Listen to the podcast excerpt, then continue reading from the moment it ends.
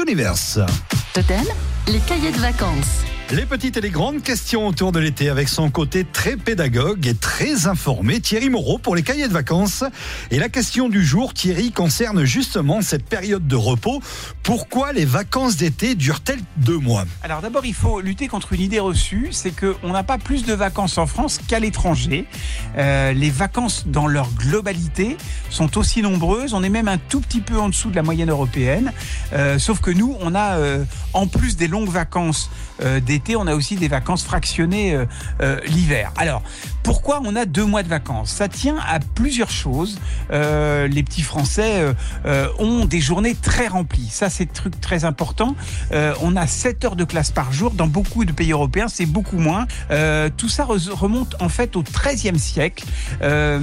En 1231, le pape Grégoire avait accordé des vacances pour travaux agricoles qu'on appelait les vendanges.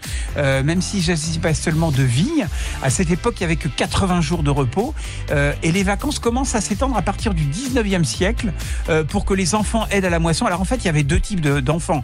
les enfants de riches qui partaient en villégiature avec leurs parents, et puis les enfants des familles plus modestes. En revanche, elles, elles aidaient au champ, elles aidaient les familles, elles aidaient dans les fermes. Et donc, c'est vrai que les premières vacances étaient en général du début août, du mi-août, euh, au début du siècle, jusqu'au 20 septembre. Et puis, euh, à partir de 1900, euh, entre les deux guerres, on commence à rallonger les, les, grandes vacances du 15 juillet au 30 septembre.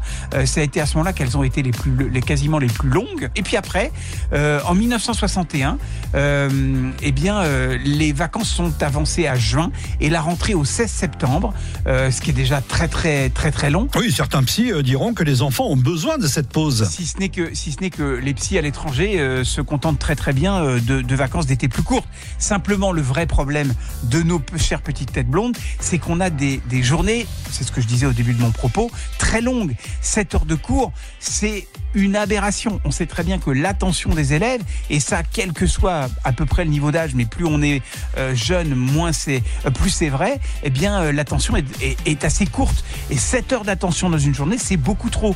Donc il faudrait revoir complètement l'étalement des vacances en, re, en baissant un petit peu le nombre de vacances scolaires de l'été, en continuant à garder ces coupures l'hiver euh, à la Toussaint, à Noël et à Pâques, et puis faire des journées euh, qui sont moins longues avec l'après-midi des sportives et ludiques ou de découverte de la nature. Ça, je pense que c'est l'avenir, mais avant que ça arrive, il va se passer